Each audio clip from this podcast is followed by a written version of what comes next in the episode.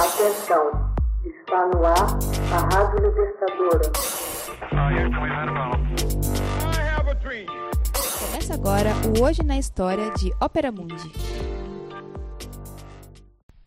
17 de novembro de 1917 morre em Paris o escultor Auguste Rodin. Em 17 de novembro de 1917, Auguste Rodin morre em Paris aos 77 anos de idade. Mais conhecido pelas esculturas, o artista começou a estudar na Petite École aos 14 anos e na escola de Anton Bar, ganhando a vida trabalhando para um fabricante de ornamentos arquitetônicos. Em 1863, passou a trabalhar para o escultor e arquiteto Carrier Belus, que exerceu sobre ele uma influência determinante. Viajou para Bruxelas, onde continuou com o mesmo ramo de negócios, tendo nesta época visitado brevemente a Itália.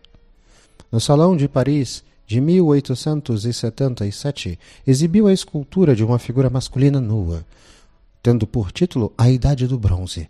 A peça foi saudada e condenada de maneira extravagante pelos críticos e pelos visitantes.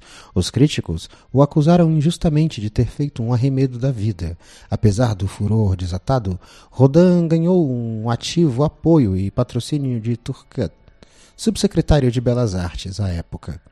As obras A Idade do Bronze e São João essa última de 1878, foram adquiridas para serem expostas nos jardins de Luxemburgo, em Paris. O governo lhe forneceu um estúdio em Paris, onde trabalhou pelo restante da vida com prestígio e reconhecimento crescente.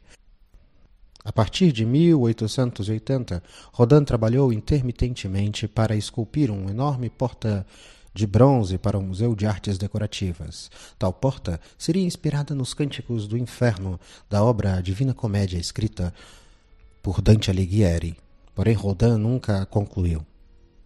Entre as 186 figuras que compõem sua obra estavam Adão e Eva, hoje no The Metropolitan em Nova York, O Pensador e a Bela Fabricante de Elmos, ambos expostos em Paris, estas, ao lado do grupo de figuras de os burgueses de Calais, posto em Calais.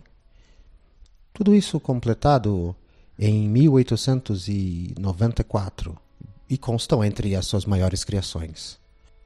Outras de suas obras ambiciosas são os monumentos a Balzac e a Victor Hugo, ambas em Paris. Rodin também é conhecido por seus retratos, desenhos e figuras individuais e em grupos esculpidas em mármore como é o caso de Ugolino e Danaide, e também o beijo e a mão de Deus expostas no Museu de Rodin, em Paris, e Pigmalião também e o banhista exibidos no The Metropolitan. O conjunto da obra está bem representado no Museu Rodin de Paris e no Museu Rodin da Filadélfia. Contudo, belos exemplos de seu trabalho criador estão incluídos em acervos públicos de diversos museus espalhados pelo mundo. Hoje na História.